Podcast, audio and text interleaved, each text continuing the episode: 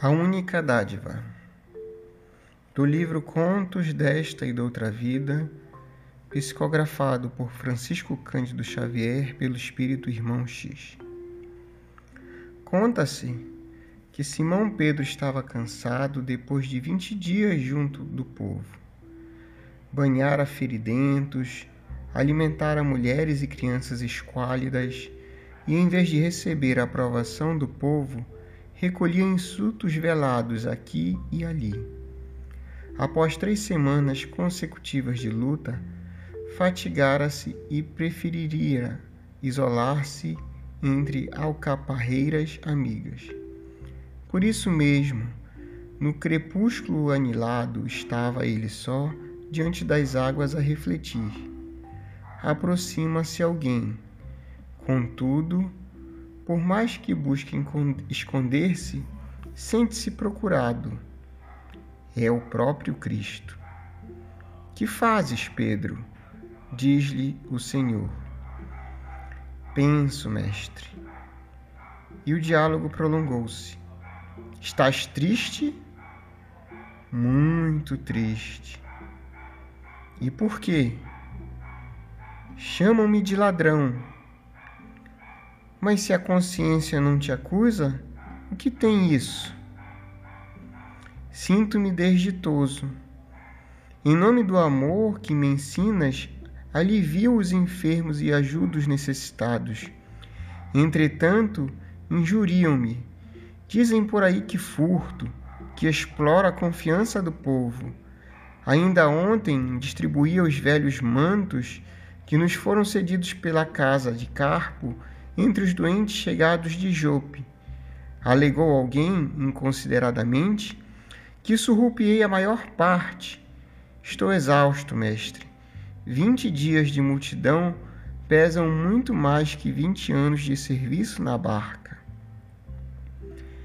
Pedro, que deste aos necessitados nestes últimos vinte dias? Dei moedas, túnicas, mantos, ungüentos, trigo e peixe. E de onde chegaram as moedas, Pedro? Das mãos de Joana, a mulher de Cusa. E as túnicas?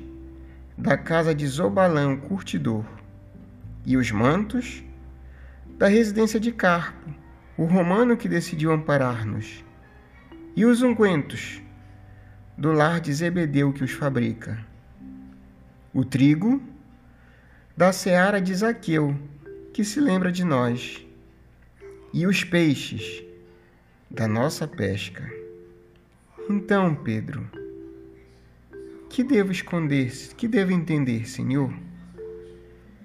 Que apenas entregamos aquilo que nos foi ofertado para distribuirmos em favor dos que necessitam a divina bondade conjuga as circunstâncias e confia-nos de um modo ou de outro os elementos que devamos movimentar nas obras do bem.